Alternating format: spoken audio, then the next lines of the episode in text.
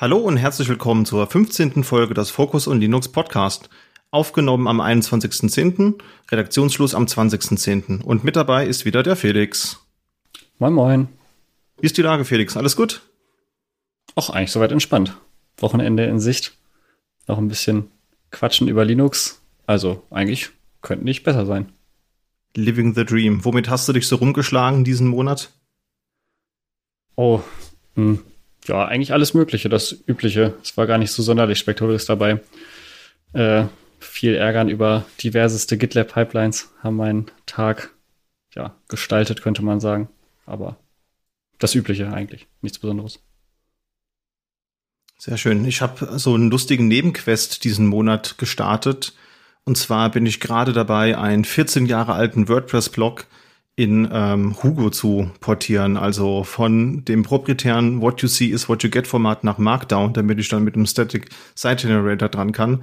Äh, das ist so irgendwie der Nebenquest, der sehr viel Stunden und sehr viel graue Haare äh, diesen Monat bedeutet hat. Aber ich muss sagen, das ist ein sehr, sehr spannendes Thema. Da könnte man auch mal eine eigene Folge drüber machen. Und es wird einem erstmal bewusst, wie viel besser so ein offenes, standardisiertes System ohne proprietäres Format ist, wenn man es mal nicht mehr an der Backe hat.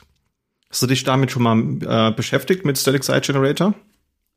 Ähm, ja, habe ich mal gemacht. Äh, die Wahl steht ja immer, also man hat ja immer so ein bisschen die Wahl, wenn man mal vor, kleine Webseiten zu machen. Ich habe mal so ein paar kleine Projekte für einen Sportverein gemacht. Und dann taucht es ja jedes Mal wieder auf, wenn man halt nicht per se Webentwickler ist, dann guckt man mal, okay, wie baut man jetzt quasi dieses Jahr wieder Webseiten? Da ist ja mal irgendwas Neues und entweder man holt seine vielleicht ein bisschen angestaubten JavaScript, CSS, Frame Skills raus und zieht sich das neueste Framework rein, was es gerade so gibt am Markt. Das ist ja jedes Jahr wieder was anderes. Und versucht sich dann so ein bisschen im, ja, im Programmieren oder man stützt sich eben auf ja, altbekannte CMS-Tools, ne? klassischer WordPress mit irgendwelchen Sachen. Oder eben, wenn man wenig Interaktion braucht, dann ist es dann auch mal eben einfach äh, mit einem Static Site Generator eine kleine Seite gefahren, mit dem Nebeneffekt, dass es natürlich einfach ja, schnell von der Hand geht und dann auch entsprechend performt. Also die Sachen, wenn man es vernünftig hostet, dann ja, sind natürlich die Antwortzeiten relativ kurz. Und das, das spürt man schon. Also es ist auf jeden Fall eine gute Lösung im Portfolio. Also Performance ist echt wirklich ein gutes Stichwort. Das hat mich echt beeindruckend. Die, die, die ganze Seite, die hat 1500 Posts und die ist generiert in 10 Sekunden oder 8, noch was irgendwie in dem Dreh rum. Und wenn ich die Startseite aufrufe in einem gängigen Webbrowser, bis der ganze JavaScript und Plugin-Kram geladen ist, es sind nämlich knapp 30 Plugins, die mein WordPress hat, das sind dann irgendwie ja, 7, noch was Sekunden. Also es ist halt eben einfach literally die ganze Webseite in der Zeit generiert, die die Startseite braucht. Sehr bemerkenswert auf jeden Fall. Ja, bietet sich auch an für so Dokumentationsplattformen intern, wenn man einfach nur einen kleinen Webserver braucht mit irgendeiner Doku-Seite oder sowas. Da gibt's auch ein paar Frameworks dazu noch, die das nochmal ein bisschen abstrahieren und einfacher machen. Da gibt's auf jeden Fall viele coole Sachen. Ich sehe schon, wir müssen da eine Folge mal machen nächstes Jahr. Schreibe ich mal auf die Liste und wir kommen mal zum Feedback. Ja, und dieses, äh, diesen Monat gibt's sogar mal Real-Life-Feedback, denn es hat diesen Monat die OSAT stattgefunden, die Open Source Automation Days in Garching bei München. Da war ich auch, da werde ich auch später noch ein bisschen was zu sagen. Und äh, da gab's mal Real-Life-Feedback. Also meistens kriegt, ein, kriegt man ja Feedback von den Leuten, die man so ein bisschen kennt, also entweder über Social Media oder Leute, die man eben aus der Tech-Bubble schon kennt. Und diesmal gab's mal Feedback von jemand, den ich schon sehr lange nicht mehr gesehen hatte und äh, außerhalb der üblichen Bubble. Das war sehr, sehr schön. Also Grüße gehen raus an Jens. Ähm, und wir haben auch für die letzte Folge noch Feedback bekommen. Da haben wir ja, in der letzten Fokusfolge war ja das Thema, wie man eben ältere Hardware mit Linux noch ein bisschen weiterverwenden kann. Und da hat Raphael uns äh, PC Linux OS als weitere Distro für ältere Geräte genannt. Habe ich mir jetzt noch nicht im Detail angeschaut, basiert ursprünglich aber auch auf Mandrake, und es gibt Versionen mit dem Mate Desktop KDE oder XFCE, wird aber derzeit lediglich als 64-Bit-Version angeboten. Das heißt, wenn jetzt alt heißt, dass man noch ein 32-Bit-Hardware hat, dann ist das vermutlich nicht geeignet, aber für alle Rechner, die in den letzten zehn Jahren gebaut worden sind, sollte das sehr gut funktionieren, denn 64-Bit gibt's ja auch schon relativ lange. Dann haben wir noch weiteres Feedback zu der Folge bekommen, und zwar von Jasper. Der fand die Folge gut, fand es schön, dass wir auf die Nachhaltigkeit angegangen sind, fand auch die Gästeauswahl passend und hat gesagt, wir haben gar nicht über alte Akkuzellen gesprochen. Und das ist völlig korrekt, das haben wir total vergessen. Und ja, also ich glaube, man, man kann dazu sagen, wenn man so ein 10, 15 Jahre altes Gerät gebraucht, irgendwo auf Ebay oder einem anderen Portal ersteigert, dann sollte man natürlich gucken, dass man die Akkus möglicherweise mal austauscht, weil die neigen natürlich dazu, irgendwann aufzublähen. Ja, also Ihr kennt vielleicht diesen sehr unterhaltsamen Subreddit Spicy Pillows. da sieht man diverse Geräte, die da gerne mal aufblähen und das wollt, wollte man natürlich verhindern. Deswegen würde ich da schon empfehlen, die Akkus auszutauschen. Und ganz wichtig, wenn ihr Geräte länger lagert und sie nicht verwendet, dann macht einfach die Akkus raus, weil wenn so eine Batterie ausläuft, dann wird natürlich das Mainboard gerne mal zerstört. Das könnt ihr umgehen, indem ihr die Akkus einfach ausbaut. Ansonsten kann man auch da manchmal Glück haben. Also ich habe zum Beispiel ein altes ThinkPad letztes Jahr oder dieses Jahr ersteigert. Das war ein Kellerfund, das stand zehn Jahre im Keller und der Akku ist, ich glaube, zehnmal geladen worden. Und ja, war noch halb voll. hab den einmal kalibriert, neu aufgeladen und ja, der hält jetzt noch mehrere Stunden. Aber das ist, glaube ich, eher die Ausnahme als die Regel. Also üblicherweise sind Akkus tot nach so langer Zeit. Hast du da Erfahrung mit, Felix? Hast du schon mal ältere Akkus irgendwo im Gerät vorgefunden und die ausgetauscht? Mhm. Ja, im Zweifelsfall. Also es kommt halt immer mal wieder vor, was mir vor allen Dingen als Tipp auch an, also kein Tipp, das war, also die meisten wissen das eigentlich, aber dass viele der Akkulademythen gelten nicht unbedingt für alle Generationen. Also manche Sachen galten früher und gelten halt heute nicht mehr. So typische Sachen wie Akkus nicht vollladen, nicht entladen oder halt bestimmte Sachen. Ähm, das wird inzwischen zu großen Teilen eben durch Ladeautomatik irgendwie abgefangen. Und es lohnt sich aber da auf jeden Fall mal, bevor man sich da lustige Sachen angewöhnt, ähm, einmal zu gucken, in welcher Generation, wie alt ist das eigentlich, was ich da gerade habe, welche Technologie steckt dahinter und welche Verhaltensweisen sind dafür tatsächlich eine Sache, die man beachten sollte. So meine Hauptgedanke zu älteren Akkus. Ich achte da auch nicht mehr so drauf, muss ich zugeben. Also früher bei den alten ThinkPads war ja immer noch mal der Battery Maximizer mit dabei, der im Systray unten dir immer den Ladezustand angezeigt hat. Und der hat zum Beispiel vehement darauf geachtet, dass er erst ab einer gewissen Prozentzahl anfängt zu laden und auch nicht ganz auflädt. Das haben sie irgendwann geändert. Also diese Software, die gibt's so in der Form zwar noch, aber standardmäßig ist es nicht mehr aktiv. Und ja, wie du schon sagst, ich glaube, da haben sich die Akkus auch ein Stück weit vielleicht auch weiterentwickelt. Aber da bin ich zu wenig drin.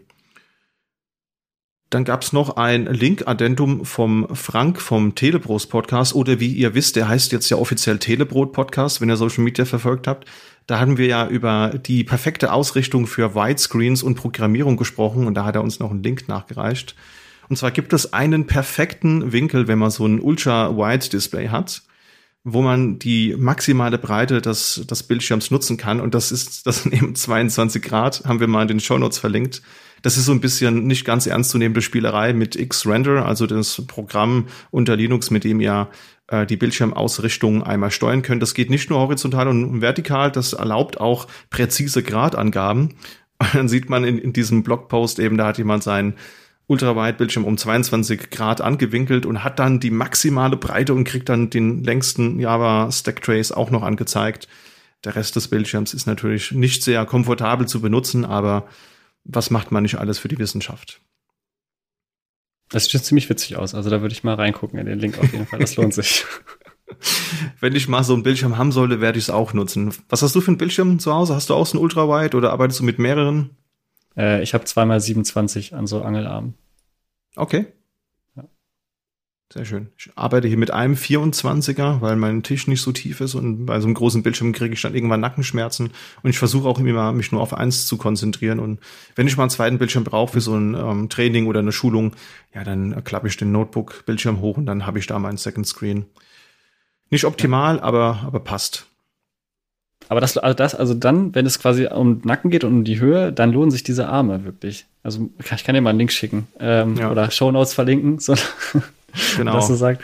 Also lohnt sich auf jeden Fall. Man kann die an den Tisch anschrauben, entweder durchbohren oder halt anklemmen und dann kann man die frei bewegen. Das lohnt sich echt. Vor allen Dingen, wenn man auch den Tisch, also ich kann den Tisch auch noch hochfahren und dann hat man noch mal einen anderen Winkel als im Sitzen. Also es ist eine ganze Wissenschaft, wie man seine Monitore anbringt. Und mit diesen Armen kann man auch quasi einen hochkant und einen breit. Also da, da geht was. Moment, wieso ist denn bei deinem Link, wieso steht denn da Kerker 10? Ist das ein Rabattcode oder was ist das? Ja. noch keine Hersteller genannt. Nein, es ist natürlich kein Affiliate-Link äh, in den Show Notes. ja, nee, ist ein spannendes Thema. Mein letztes ähm, Upgrade zum Homeoffice war jetzt ein Laufband, das habe ich mir letzte Woche gegönnt und jetzt habe ich, ich habe ja einen Tisch, den man Höhen verstellen kann, jetzt habe ich auch noch ein Laufband und wenn ich jetzt so einen Termin habe, wo ich mehr zuhöre oder nur so leichte Arbeit mache, wo ich nicht voll bei der Sache mit dabei sein muss, ähm, dann kann ich einfach währenddessen laufen und das funktioniert auch echt während dem Programmieren, habe ich die Woche festgestellt, das hat mein Leben nachhaltig beeinflusst, weil jetzt komme ich auch wieder auf die 10.000 Schritte. das ist eine ganz feine Sache. Ich wollte gerade noch einen Vorschlag für eine neue Folge machen. Homeoffice Special. Ich wüsste da doch einen äh, Kollegen, von dem wir auf jeden Fall mindestens ein Bild mit 1000 Kaffeemaschinen noch am Arbeitsplatz bekommen können. wäre eine Option, ja. Bei manchen Kollegen steht auch der 3D-Drucker direkt nebendran, habe ich schon gesehen. Das wäre, glaube ich, eine wilde Sammlung an, an äh, Desktops, die wir dann zeigen könnten. Es ist manchmal auch der gleiche. Ja. Links der 3D-Drucker, rechts die Kaffeemaschine. Grüße gehen raus. Ja. Gut. Kommen wir mal zu den News des Monats.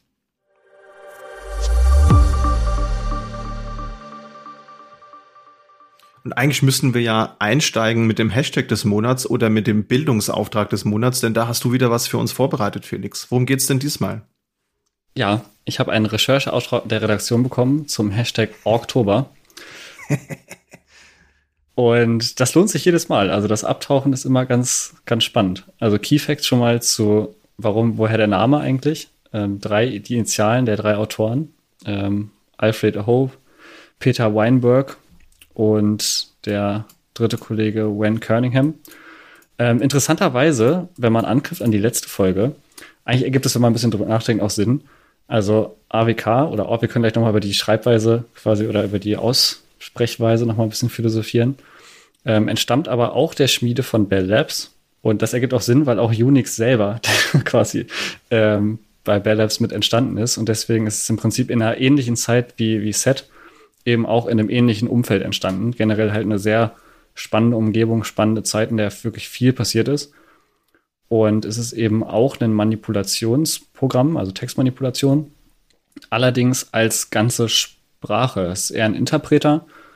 Und im Prinzip gibt es zwei verschiedene Dinge. Es gibt halt einmal eben AWK oder Org das Tool. Und es gibt halt die Sprache an sich. Ist ein bisschen wie bei Python. Es gibt ja auch quasi Python als Sprache und es gibt Python als Binary. Und ja, das Tool ist aber eigentlich auf allen Systemen installiert. Und ist AWK selbst stellt halt eine Turing Complete Language, also eine komplette Sprache dar. Die hat halt Syntax, Kontrollstrukturen, Variablen. Also prinzipiell ließe sich als Aussage wieder jedes Programm prinzipiell auch in AWK schreiben.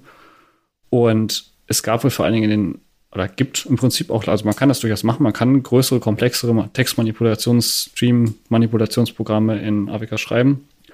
Die meisten werden es aber, ja, vor allen Dingen aus dem Scripting-Umfeld kennen. Also wie viele von den Linux, Unix, Command-Line-Tools findet es halt in Verwendung so ein bisschen, ja, manchmal kleine Manipulationen, in dem Fall halt, man kann es gut für komplexe Sachen benutzen als, äh, als Set. Also der Vorteil ist nämlich die, ja, so ein bisschen die Struktur. Also es lohnt sich wirklich da mal reinzugucken, auch wenn wir das hier vorstellen. Man kann das auf der Tonspur ein bisschen schwer rüberzubringen, aber ich habe euch in die Shownotes nochmal dann sehr guten ähm, Artikel gepackt, wo so ein bisschen man durchgehen kann und kann nochmal die Basics refreshen kann, wenn man sich entweder lange nicht oder noch nie äh, genauer damit beschäftigt hat. Und eine der Key Facts, die es unter anderem gibt, ist Arbeit halt zeilenbasiert. Das heißt, man kann nach dem Modus erst quasi als erste, also als ersten Teil der Anweisung eine Bedingung, wann wird diese Zeile bearbeitet und als zweiten Teil der Anweisung quasi, was soll dann damit gemacht werden. Das ermöglicht relativ coole Strukturen, wie zum Beispiel, wenn diese Zeile leer ist, schmeiß sie raus oder wenn diese Zeile mit irgendwas Bestimmtem anfängt, dann schreibe alle ihre Buchstaben in Caps oder solche Sachen. Also das ist ziemlich, ziemlich spannend.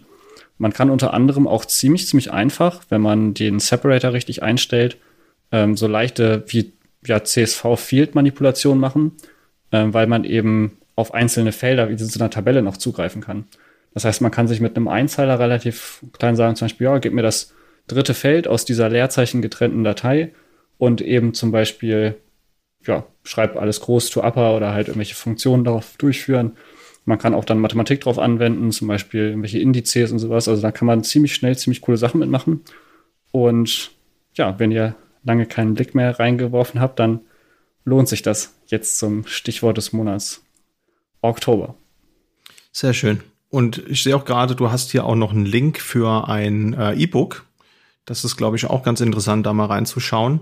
Und wir können schon mal vorab greifen, der nächste Monat wird der Movember, da lernen wir das Move-Kommando und im Dezember reden wir im December über das Delete-Kommando.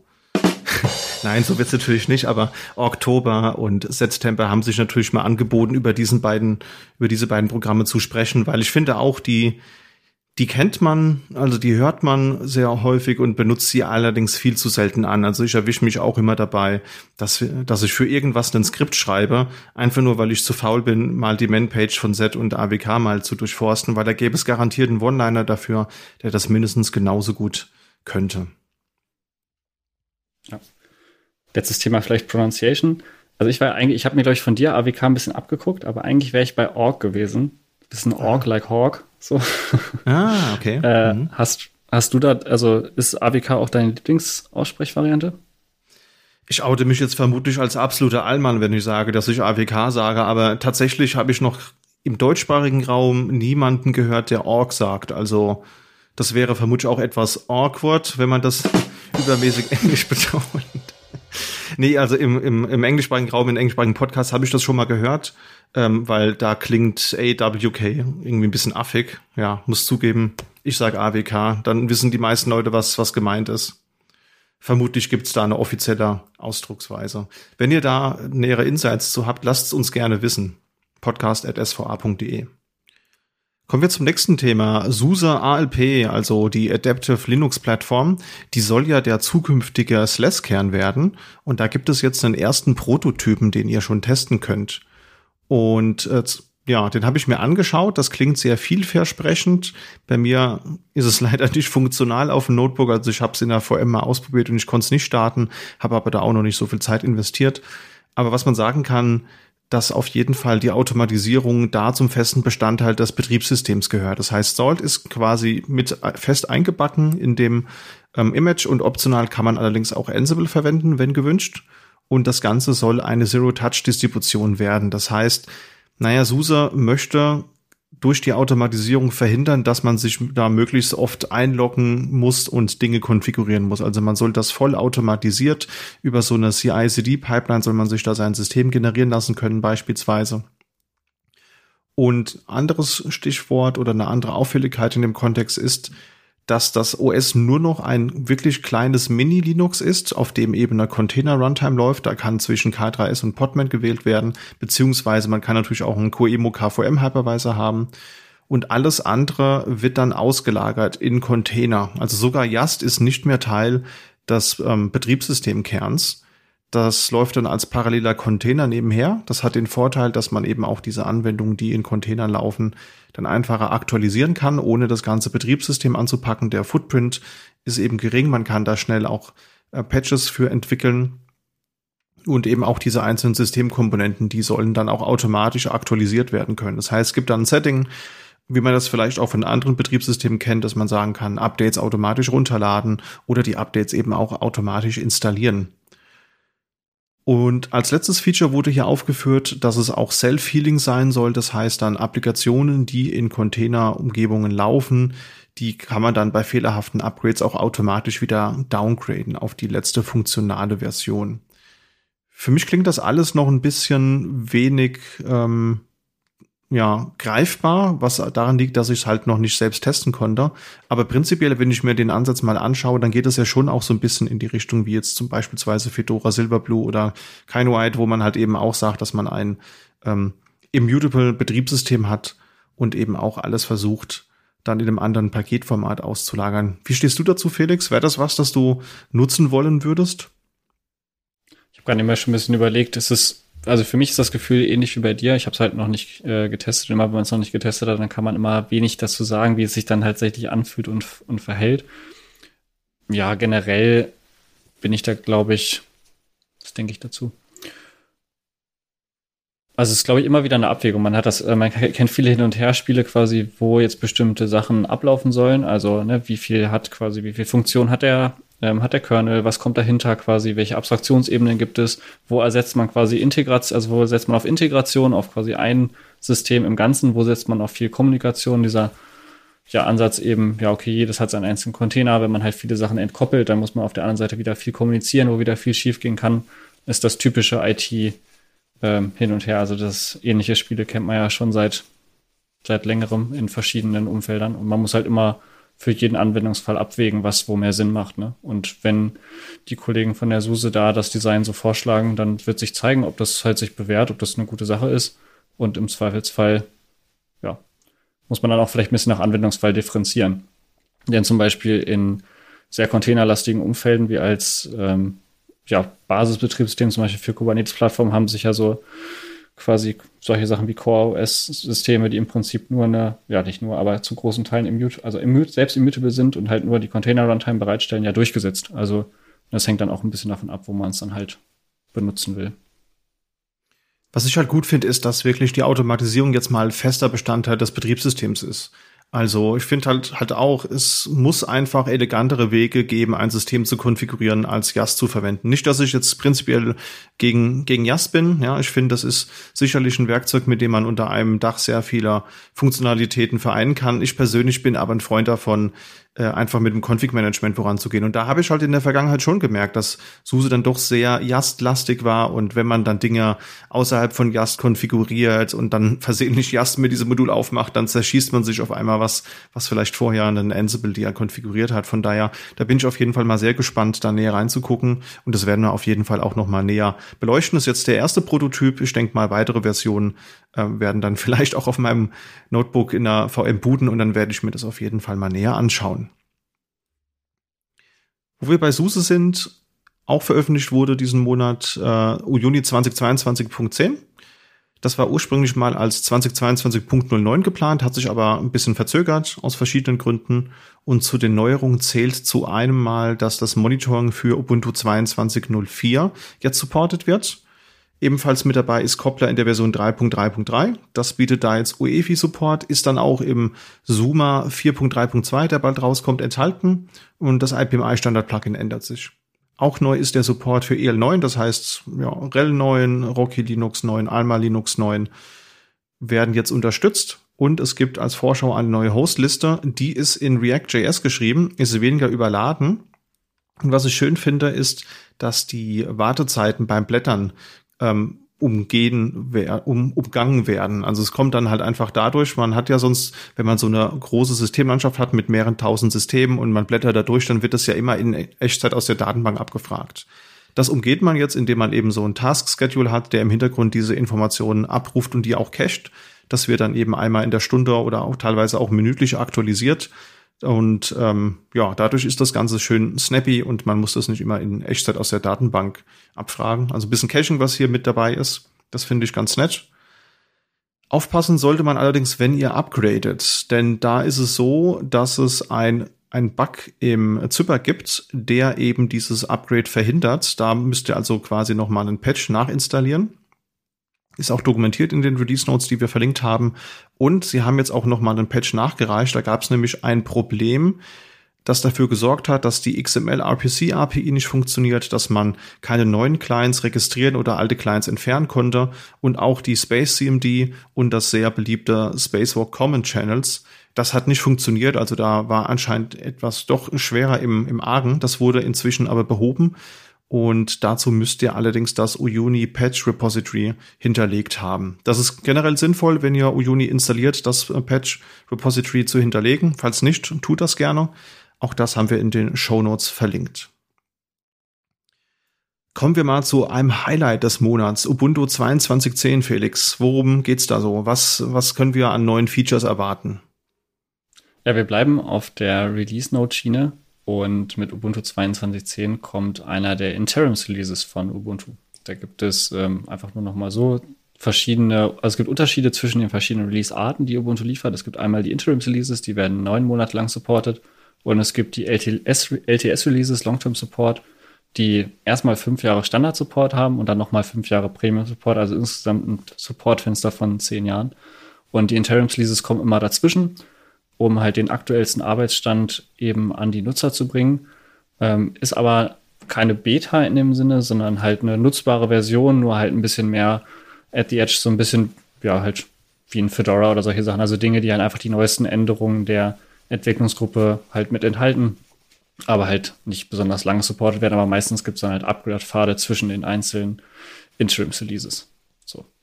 Und eben von diesem kommt jetzt eins, das ist Ubuntu 22.10, äh, Nickname Kinetic Kudo. Ja, eigentlich einfach ein, ein netter Name weiter in der, in der Reihe. Ähm, keine besonderen quasi Relationen, was das jetzt war. Das war wohl früher mal mehr, dass es halt mehr Relationen gab zwischen den, was das jetzt genau bedeuten soll und sowas. Darauf wird inzwischen einigermaßen verzichtet. Ähm, Release Date ist 20.10., also gestern äh, nach Aufnahmedatum und End of Standard Support ist in dem Fall dann Juli 23. Ja. Was Neues ist, das ist halt in den aktuellen Distro-Releases immer mit enthalten oder halt immer so ein Thema, also eben GNOME 43. Da sind vor allen Dingen zu nennen Dinge, die ganz cool sein sollen. Ich habe selber noch nicht gebootet. Ich habe nur mal ein bisschen über ja, die Release Notes geguckt und so ein paar Screenshots gesehen. Also vor allen Dingen, es gibt ein Quick Settings äh, Menü, das soll ganz cool sein, oben rechts. Ähm, wir haben auch schon in der letzten Folge, glaube ich, über Nautilus 43 gesprochen mit dem neuen List View und dass man die Sachen so ein bisschen einfach besser greifen kann, dass man nicht mehr so leicht dazwischen verklickt. Das ist auch auf jeden Fall eine ganz gute Sache. Wo Ubuntu hier nachzieht, das hatten die anderen Distros schon vorher integriert, zumindest die neueren Releases, ähm, auf der Audio-Stack Pipewire statt Puls. Ist im Prinzip einfach eine, ein Evolutionsschritt an der Stelle. Die meisten normalen Nutzer haben davon ja, hauptsächlich ein bisschen Stabilität, also vor allen Dingen halt Bluetooth-Sachen sollen ein bisschen stabiler sein. Und was aber nützlich ist auf jeden Fall für alle Leute, die streamen oder eben irgendwelche Sachen aufnehmen. Man kann fein granularer steuern, welche Inputs ähm, an welche, welche Software gehen und das generell einfach ein bisschen besser aufteilen. Ja. Der verbaute Kernel unter der Haube wird 5.19 werden. Ähm, demnächst in den Startlöchern steht ja schon 6, aber das hat noch nicht ganz zusammengepasst. Also wahrscheinlich wird es eher in den nächsten Wochen, Monaten dann halt ein entsprechendes Update geben auf den 6.0 Kernel. Ansonsten diverse Updates in der Toolchain. Das ist ja immer so, wenn man halt auf eben neuere Releases geht, auf Releases, die eben mehr Richtung Bleeding X sind, dann haben die natürlich eben die neuesten Versionen der verschiedenen Pakete. Da braucht man in dem Sinne keine genaue Aufzählung.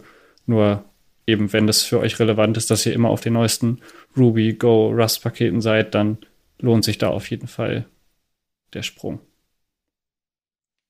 Auch mal so ein bisschen die Release Notes durchgescrollt und in dem Kontext sprechen sie auch von der neuen Landscape Beta. Das finde ich ja sehr interessant. Also Landscape, wer es nicht kennt, ist ja das Canonical eigene System Management. Ja, Im Open Source Bereich haben ja vor allen Dingen Foreman und Cartello und Uyuni sind da ja die bekannten äh, Tools, die ja auch gerne eingesetzt werden. Die unterstützen auch beide jeweils Ubuntu, aber Canonical hatte auch mal ein eigenes Tool angefangen zu entwickeln, Landscape, und da ist das ja, das, das letzte Mal nennenswert wurde da was 2018 gemacht, meiner persönlichen Meinung nach. Also zumindest ist die Version, die man nutzen kann, damals äh, erschienen und das kriegt man auch auf neueren Ubuntu-Releases wie beispielsweise 20.04 oder 22.04 auch gar nicht zum Laufen.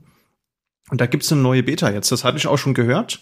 Und äh, die will ich mir mal anschauen. Das klingt auf jeden Fall ganz spannend. Da braucht man allerdings Juju für und auch Snap. Also das ist dann wohl eine komplett neu geschriebene Anwendung. So liest sich das zumindest, die man dann eben mit Juju deployen kann. Ähm, da bin ich mal gespannt, was sich da getan hat, weil das alte Tool, das war dann doch schon sehr angestaubt und das klingt so, als hätte man da jetzt eine radikale Modernisierung durchgeführt. Mit weiteren News machen wir einen Sprung äh, zu einer zumindest verwandten Distro aus derselben Familie. Äh, wir kümmern uns um Debian. Und da gibt es tatsächlich was Neues, was auch eigentlich ganz spannend ist, sich da mal so mit dem Umfeld umzugucken, was ist da eigentlich genau passiert, warum, nochmal so ein bisschen zu rekapitulieren, also wie es dazu überhaupt gekommen ist. Es geht um die Firmware-Diskussion im Debian-Projekt. Und zwar gab es da ja, Anfang des Jahres im April einen Anstoß vom Debian-Entwickler Steve McEntry, der unter anderem auch von 2008 bis 2010 Project Lead war, also jetzt auch nicht einfach irgendwer. Und die Debatte, ich glaube, wir haben auch darüber schon mal gesprochen, als das angefangen hat. Ähm, das ist jetzt halt in die Abstimmung gegangen. Das heißt, jetzt im letzten Monat gab es eben die Entscheidung der Community, wie damit weiter umgegangen werden soll.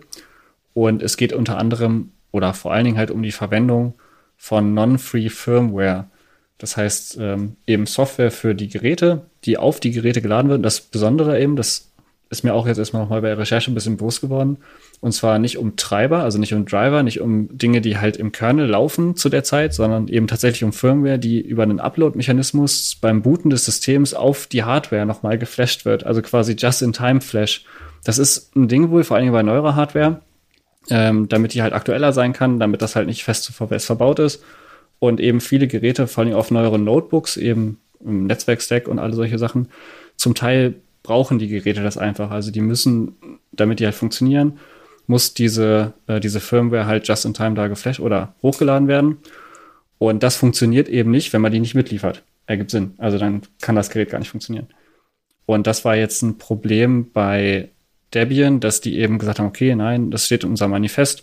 Wir können quasi keine non-free Software irgendwie verbauen und ausliefern. Und man muss sich das dann immer selber laden. Das heißt, wenn man Debian auf ein ziemlich neues Notebook, das eben eine Hardware hat, die diese Bedingungen hat, wenn man das da installiert hat, dann gibt es eben das Problem, dass ja einfach bestimmte Geräte nicht gehen und man das mehr oder weniger aufwendig nachinstallieren muss, damit das halt einfach funktioniert. Und da hat der ähm, Steve McEntry eben diesen Vorschlag gemacht, hey, dass wir wollen doch eigentlich eine nutzbare Distro haben. Das ist, wird sich, dass dieses Problem wird sich eher vergrößern als verkleinern. Ähm, wir sollten da irgendwie reagieren.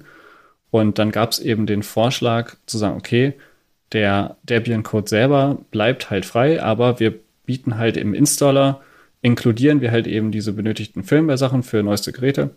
Und man kann das eben, also der Vorschlag ist, das ist ganz interessant, der Prozess, es gibt da einen, ähm, er hat dann so einen Prozess angeschlossen, wo es verschiedene Vorschläge gab. Es gab insgesamt sieben Vorschläge. Seiner ist der Vorschlag Nummer fünf. Das war eben, hey, wir ändern halt unser Manifest mit einem Satz, den wir noch dazu schreiben und sagen, ja, unsere Software ist frei, aber wenn wir einen Installer machen, quasi wenn wir ein installer Medium machen, dann können wir da eben auch Non-Free Software mit reinpacken, wie Firmware. Also extra nur so ein, so ein Satz, der da halt diesen Debian Social Contact ändert und das eben ermöglicht, dass in diesen Installer das halt eben mit reinkommt. Das haben sie jetzt gemacht, das wurde angenommen. Und dadurch entscheidet sich, das waren so ein bisschen auch die, die Pressestimmen dazu oder generell, ähm, das Projekt entscheidet sich damit eben für die Nutzerfreundlichkeit, das eben auch einer der anderen Kernpunkte ist, neben quasi Our Software is Free, ähm, ist eben auch der Punkt quasi, wir dienen unseren Nutzern. So, wir wollen halt ein nutzbares Betriebssystem haben. Und sie entscheiden sich eben dafür, dass diese Firmware eben mit in den Installer kommt. Man kann das auch abwählen. Das heißt, es soll extra die Option geben, wenn man sich jetzt aus Gründen sagt, ich mir mein Gerät ist, hat das eh nicht diese Requirements. Ich will im Prinzip mit solcher Software oder mit solchen Lizenzen gar nichts am Hut haben. Dann kann man das eben wegklicken. Das hat auch andere Vorbilder, wo das so gemacht wird. Ja, und das wird sich jetzt so ein bisschen, wird dann halt so umgesetzt. Ich finde aber diesen, diesen Prozess vor allen Dingen ganz spannend, dass es da diese Abstimmung gibt und wie das so läuft. Das ist ganz, finde ich ganz interessant. Was denkst du dazu, Christian? Also ich finde das, ich finde das gut, dass das so jetzt entschieden wurde, weil ich finde, alles andere hätte dem Projekt nicht gut getan. Also, wie du schon richtig gesagt hast, es gibt eben Hardware, da wird das benötigt und man limitiert ja seine Userbase unnötig, wenn man solche User ausschließt. Ja, weil wenn du, wenn du mit deiner Hardware Debian nicht benutzen kannst, weil es die ISO halt nicht hergibt, dass da die passende Firmware enthalten ist, die du brauchst, dann wirst du dir eine andere Distribution aussuchen. Ja, weil was viele nicht wissen, wir hatten es in der letzten Folge ja gesagt, diese inoffiziellen ISOs, wo diese Firmware-Pakete enthalten sind, das ist nicht unbedingt überall bekannt. Ja, also ich musste da auch nachsuchen. Das ist auch auf der Debian-Webseite, die auch nicht unbedingt die übersichtlichste ist nicht so einfach zu finden. Deswegen finde ich es gut, dass das so jetzt entschieden wurde und dass jetzt diese Neverending Story, das ist jetzt ja, glaube ich, schon das dritte Mal oder so gewesen, dass das Thema aufkam, jetzt final mal entschieden wurde und das auch denkbar pragmatisch. Ich denke, das tut dem Projekt gut und schön, dass sie so entschieden haben. Kommen wir mal zu einer neuen Distro. Also manchmal gibt's ja auch neue Distros und nicht nur neue Versionen. Und da gibt es diesen Monat Tuxedo OS 1. Und das ist das Betriebssystem des Notebook-Herstellers. Ja, also Tuxedo Computers, die, die deutsche Firma, die ja äh, eben Barebones mit Linux designt und verkauft. Ähm, da hatte man das bisher schon mit drauf vorinstalliert, aber man konnte es eben nicht auf fremder Hardware verwenden. Das ändert sich jetzt. Ja, also es gibt jetzt parallel diese ISO, die ihr auch auf andere Hardware benutzen könnt. Und wenn ihr aber Tuxedo Hardware habt, dann kennt ihr das ja ohnehin schon und könnt da auch Tuxedo OS nach wie vor, beim Kauf ist es vorinstalliert oder ihr könnt das über das Tool WebFi nochmal nachinstallieren, wenn ihr euch das System zerschossen habt. Und ähm, ja, genau. Das finde ich ganz interessant. Das ist ein Ubuntu 22.04 LTS im Unterbau. Es ist ein KDE Plasma 5.24.6 jetzt hier am Werkeln. In früheren Versionen von Tuxedo OS waren da noch andere Desktops. Also ich glaube, es gab irgendwann mal einen GNOME-Desktop früher und dann konnte man optional noch andere auswählen. Das kann man natürlich auch nach wie vor immer noch sich was anderes nachinstallieren, aber der KDE Plasma Desktop ist erstmal der Default. und wir haben den Linux-Kernel in der Version 5.15. Auch enthalten sind die proprietären NVIDIA-Treiber sowie die AMD Open-Source-Treiber. Und bemerkenswert ist, dass hier kein Snap zum Einsatz kommt. Also da war die Akzeptanz anscheinend äh, nicht hoch genug, dass man sich dagegen entschieden hat. Und es ist aber nicht nur ein umgethemter Desktop, sondern es sind auch noch Eigenentwicklungen mit dabei. Also das muss man Tuxedo Computers echt vorhalten, dass sie selbst viel Eigenentwicklung ähm, tätigen. Also zum Beispiel haben die auch eigene Kernel-Treiber, EntwicklerInnen, die sie beschäftigen, um eben für die Hardware Treiber zu schreiben oder zu verbessern. Das konnte ich ja auch schon auf der letzten Frostcon mir angucken. Und eins der Tools, das hier maßgeblich mit dabei ist, ist das TCC, das Tuxedo Control Center. Da kann man eben so Dinge setzen wie ähm, die Energieprofile auswählen, energiesparend oder High Performance. Wenn man Tuxedo-Hardware hat, kann man beispielsweise auch diese, diese Wasserkühlung, da kann man die Radiatorgeschwindigkeit definieren und so weiter. Das ist äh, ein, ein Thema, das man hier verwenden kann. Wie es da mit fremder Hardware aussieht, weiß ich nicht. Ich denke mal, da wird dann die Energieprofile werden enthalten sein. Alles andere müsste man mal ausprobieren. Und ein weiteres Tool ist Tuxedo Tomte, wird es, glaube ich, ausgesprochen. Das ist ein Tool für Treiber-Debugging und Problemlösung. Das heißt, wenn irgendwas nicht funktioniert auf eurem Linux-Rechner, könnt ihr da so ein bisschen assistentenmäßig durchklicken und dann werden Probleme versucht, automatisiert zu lösen. Das ist, glaube ich, vor allen Dingen für neue AnwenderInnen bestimmt ganz interessant. Das Interesse war ziemlich groß. Das führte dann dazu, dass die Download-Server in den ersten Tagen ziemlich überlastet waren. Aber mittlerweile kann man sich ohne Probleme runterladen. Ich habe es ja auch schon runtergeladen und guck's mir auch mal demnächst an. Und was ich hier halt schön finde, ist, dass das jetzt auch mal, ja, also auf Social Media liest man so äh, deutsche System 76, weil System 76 ist ja auch jetzt ein Notebook oder generell Computerhersteller, äh, der auch selbst eine eigene Distro entwickelt. Und das macht jetzt Tuxedo ja auch. Das finde ich spannend und ich bin mal gespannt, in welche Richtung da die weitere Entwicklung geht. Wie stehst du dazu, Felix? Wäre das was für dich? Mal eine andere Distro ausprobieren, mal von Fedora weghoppen? Ich muss gestehen, vor allen Dingen halt eigentlich eher zum Probieren. Es gibt ja auch Leute, die machen das im Prinzip zur Philosophie. Ähm, ich habe dann doch irgendwie so viele Dinge, vor ich von A nach B springe, dass ja im Prinzip das Grundsystem, mit dem man arbeitet, muss einfach irgendwie funktionieren. Und äh, so viele Ausflüge kann man sich da auch nicht leisten. Ich finde es aber extrem spannend, äh, was sich einfach dabei tut. Vor allen Dingen, weil ich mir immer denke, es muss ja dann, ich glaube, das Thema haben wir auch schon in verschiedenen Kontexten, darüber steuert man natürlich einfach im Linux Open Source Software Umfeld immer. Ich bin immer fasziniert, was es einfach für Leute gibt. Also, das, das wirkt so ein bisschen blauäugig auch, aber also das müssen ja auch Leute quasi in ihrer Zeit, man Zweifel entweder die sind da halt wirklich auch angestellt und dann muss ja die Firma dahinter eben auch sehen, ja, okay, wir haben da irgendwie einen Benefit von, wir können uns leisten, so viel Manpower, Geld zu investieren, was so eine Entwicklerstunde einfach kostet. Und andersrum, wenn es halt dann auch noch in der Freizeit passiert, ähm, das ist schon heftig. Also generell, das kann man eigentlich bei jedem von den Projekten eigentlich sagen, wenn wir über irgendwas sprechen. Und da zum Beispiel da auch, OS-Entwicklung ist ja kein, kein Pappenstiel. Also das ist, macht man nicht im Prinzip so nebenbei. Ist ja nicht so eine im Prinzip auch solche Sachen wie Kernel verbessern, Treiber schreiben und sowas. Ähm, ja, das, das kann nicht jeder und das immer, wenn da halt so ein Prospe äh, Projekt zustande kommt und dann halt auch quasi release-fertige Sachen bringt, da ja, lohnt es sich immer mal drüber zu gucken und da habe ich immer viel Respekt für. Auf jeden Fall. Bleiben wir mal bei System 76. Die arbeiten gerade an einem neuen UI-Framework mit dem Namen ISD oder ISD keine Ahnung, wie man es korrekt ausspricht. Und zwar auf Rust-Basis. Ja, also System 76 hatte ja schon vor einiger Zeit angekündigt, dass sie an einem neuen eigenen Desktop arbeiten, der den Namen Cosmic trägt. Und dann hat man ja im ersten Schritt erstmal eben den Cosmic Desktop auf Basis von GNOME-Technik entwickelt, der ja auch in der aktuellen Pop OS-Version enthalten ist. Und das ist jetzt eben ein natives Framework, an dem gearbeitet wird. Das ist noch ein sehr frühes Projekt. Das ist also ja, der erste Code, der jetzt zur Verfügung gestellt wurde. Da gibt es noch keine Aussagen, wie das in der Zukunft aussieht. Ich habe das auch nur so am Rande mitbekommen, weil ich ähm, dem äh, Maintainer von PopOS, dem folge ich auf Twitter und guck, was der da immer so entwickelt. Der ist nämlich auch der Maintainer oder der Gründer von Redux OS, also diesem Betriebssystem, das komplett in Rust geschrieben ist. Und der hat dann wohl einfach nur so ein Git-Repository erstellt, hat ein bisschen Code hochgeladen und dann, ja, wurde ein Shitstorm von GNOME-EntwicklerInnen wohl losgetreten. Und das ist traurig, wie ich finde, und gießt wieder so ein bisschen Öl ins Feuer. Weil das ist ja auch so eine never-ending Story zwischen System 76 und GNOME. Also ich kann mich da auch nicht groß zu äußern und kann und will da auch jetzt nicht für irgendjemand Partei ergreifen. Wir hatten das ja in ähm, anderen Folgen schon mal diskutiert, dass ja auch seitens GNOME mal bemängelt wurde, dass die Zusammenarbeit mit System 76 wohl nicht so ideal ist. Und das gilt im Umkehrschluss jetzt wohl auch. Haben wir euch ein paar Links mal zusammengestellt. Ich finde, um mal wieder zur Technik zurückzukommen, dass das eine sehr spannende Sache ist. Also mit ähm, Qt und mit GTK haben wir ja zwei Frameworks, die es ja wirklich schon sehr lange gibt. Und ich finde prinzipiell, dass Rust ein sehr spannendes Thema ist und die Anwendungen, die ich bisher gesehen habe, die in Rust entwickelt waren, die haben auf mich einen sehr soliden und guten Eindruck gemacht. Von daher, warum sollte man sich nicht mal daran versuchen, ein ganzes Framework auf Basis dieser Sprache zu entwickeln? Ich finde, das ist etwas, das positiv sein kann und man muss einfach mal gucken, in welche Richtung das geht und finde es dann traurig, wenn irgendwelche EntwicklerInnen ähm, ja das im Prinzip im Keim ersticken wollen.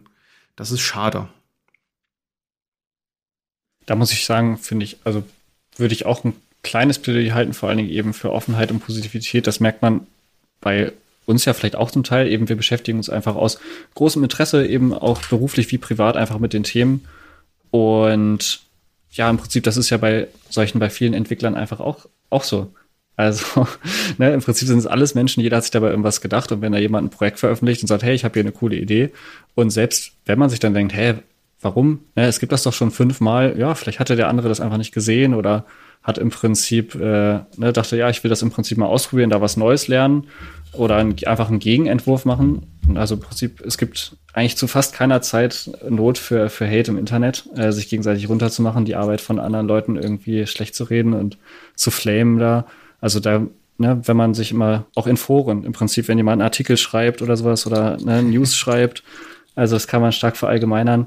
Seid positiv im Internet zu anderen Leuten, äh, welcoming quasi, wenn jemand contributed zu euren Projekten quasi, sagt, hey, cool, dass du das gemacht hast, so, ähm, ja, das ist auch offener, weil zum Beispiel so, wenn man ein Beispiel hat, dass jemand Code hochlädt und dann dafür im Prinzip einen Shitstorm erntet, das schreckt ja auch Leute ab, die das noch nie gemacht haben.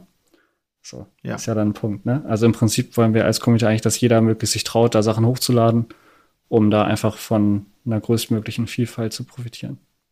Ja, es ist halt auch einfach so sinnlos, weil wenn, wenn man einfach den Ansatz wählen würde, das gibt schon, das hat schon jemand gemacht, musst du nicht nochmal neu machen, dann hätte es GTK nie gegeben, weil Qt war vorher da und GTK ist ja daraus entstanden, dass halt Qt nicht adäquat lizenziert war für Open Source Produkte.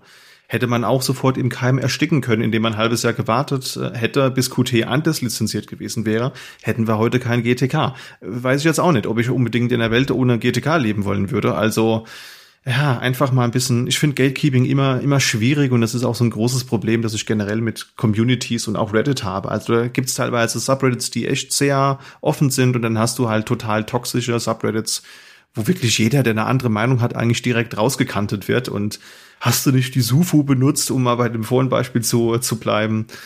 Ja, das ist so unnötig, aber ich glaube, das ist eher so ein gesellschaftliches, strukturelles Problem. Wir können ja mal wieder ein bisschen zu den äh, News und generell zu einem anderen Umfeld ein bisschen switchen. Und zwar haben wir ein paar Update-News aus dem Umfeld von REL. Und zwar gibt es da auch, es gibt eine neue Beta oder neue Beta-Releases eigentlich sogar, REL 8.7 und 9.1 Beta. Und dazu ist noch, ich fand es ein bisschen, ja, allgemein, was es halt gab. Ich habe nicht besonders viel gefunden, was da speziell neu ist.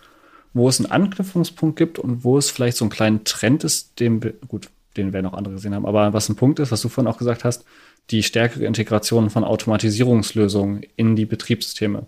Das fällt mir vor allen Dingen halt als jemand, der sich eben viel mit Automatisierungscode beschäftigt, irgendwie auf, dass ähm, da an der Stelle in den Release Notes ziemlich weit oben direkt quasi Updates für bestimmte Rollen oder generell bestimmte Ansible ähm, der eigenen Betriebssysteme genannt werden als Release Features des Betriebssystems, die ja im Prinzip nur am Rand damit zu tun haben.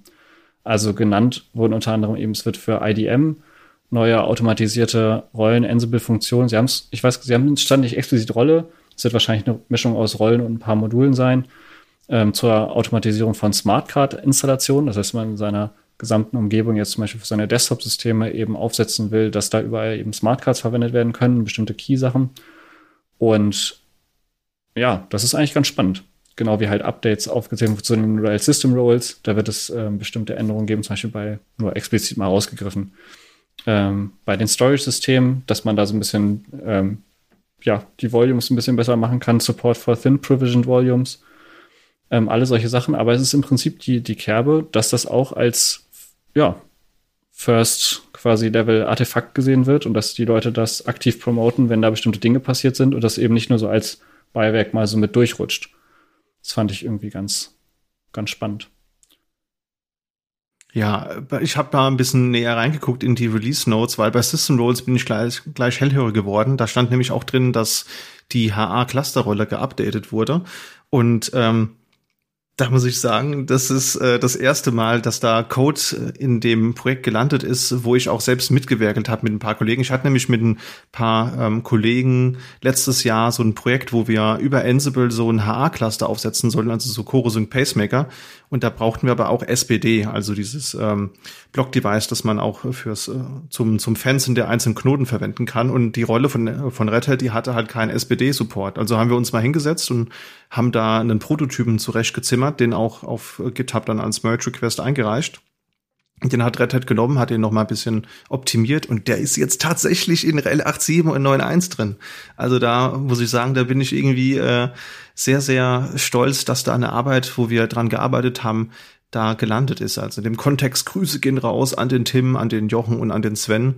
Unsere Arbeit war dann doch nicht äh, unnötig, sondern sie hat anscheinend wirklich äh, dann doch jemandem was gebracht und in Zukunft können vielleicht noch andere davon profitieren. Das ist irgendwie so mein Highlight des, des Monats. Ja, das ist schön, das ist richtig cool.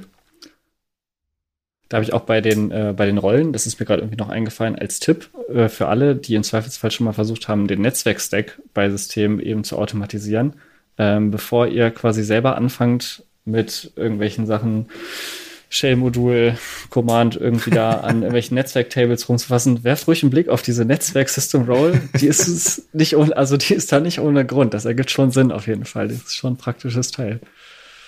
Die sind echt gut, die System Rolls. Also ich habe auch andere System Rolls in diesem erwähnten Kundenprojekt verwendet, die Network Roll beispielsweise also die Rollen, die Red Hat da baut, die sind schon echt gut, muss man sagen. Die sind natürlich schon mit einem starken Red Hat-Fokus. Das heißt, wenn man jetzt seinen Händler Montana Linux damit fernsteuern will, dann wird das vermutlich nicht funktionieren. Aber wenn man im Red Hat-Ökosystem unterwegs ist, dann sind diese System Roles eigentlich echt Pflicht, weil die einem so viel Eigenarbeit ersparen, wie du schon sagst. Ich muss jetzt nicht die 5000. Network Roll äh, irgendwie ins, ins Netz laden. Dann kann ich auch einfach die nehmen, die funktioniert echt gut. Dann bleiben wir als nächstes im Red Hat-Umfeld, aber es wird ein bisschen politischer. Also wir haben jetzt keine technischen, das ist keine technische Neuigkeit, sondern es passiert eigentlich Folgendes. Ähm, es gibt so ein bisschen Personalwechsel zwischen Red Hat und IBM. Das ist ein Thema, das hat irgendwie vor eben mit der Übernahme vor drei Jahren ungefähr angefangen. Und jetzt gibt es so ein bisschen die ersten konkreten Dinge, die da tatsächlich passieren.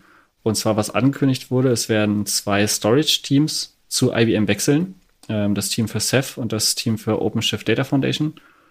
Und das ist eigentlich ganz spannend. Also im Prinzip politisch ergibt es eigentlich mehr oder weniger Sinn. Also IBM hat halt folgendes, folgendes Ziel. Haben sich geguckt, okay, wir sind Anbieter auch für Storage-Systeme, unter anderem mit Spectrum Fusion und haben festgestellt, hey, wenn Sie das vorstellen, dann müssen auch immer die Red Hat-Leute nochmal kommen und dann ihre Lösung nochmal vorstellen und dann, ja, im Prinzip selber Konzern.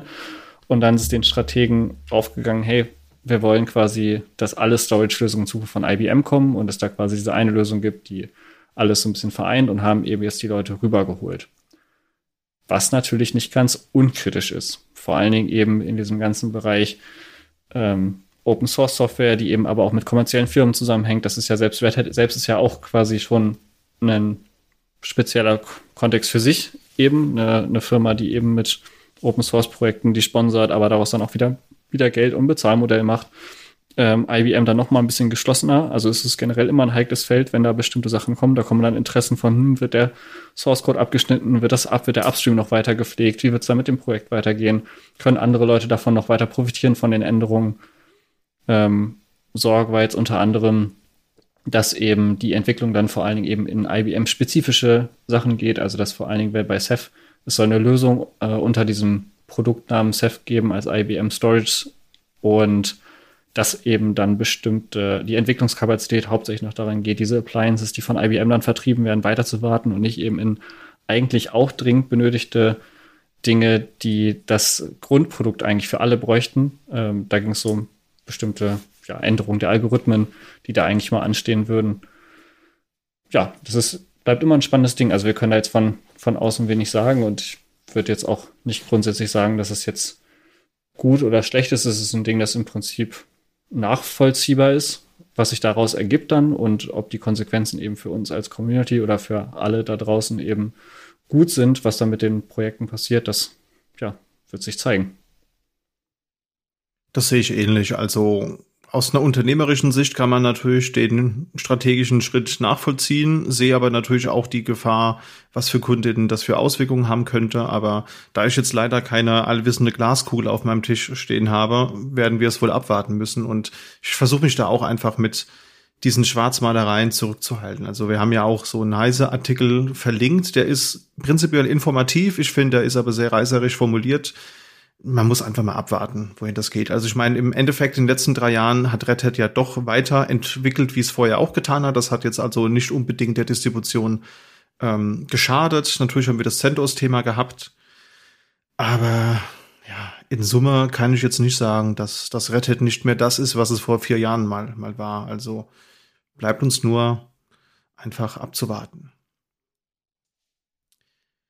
Machen wir mal mit Politik weiter. Und zwar ist das nächste Thema Ubuntu Pro, eine weitere Ankündigung, die es diesen Monat gegeben hat. Und das ist jetzt eben ein Programm von Canonical, das hat auch im Rahmen von Ubuntu Advantage, was ja so eine erweiterte Subscription ist, die man sich eben holen kann, äh, da aufgeführt wird. Und das bietet eben Usern bis zu zehn Jahre Support. Das ist in der Beta-Phase.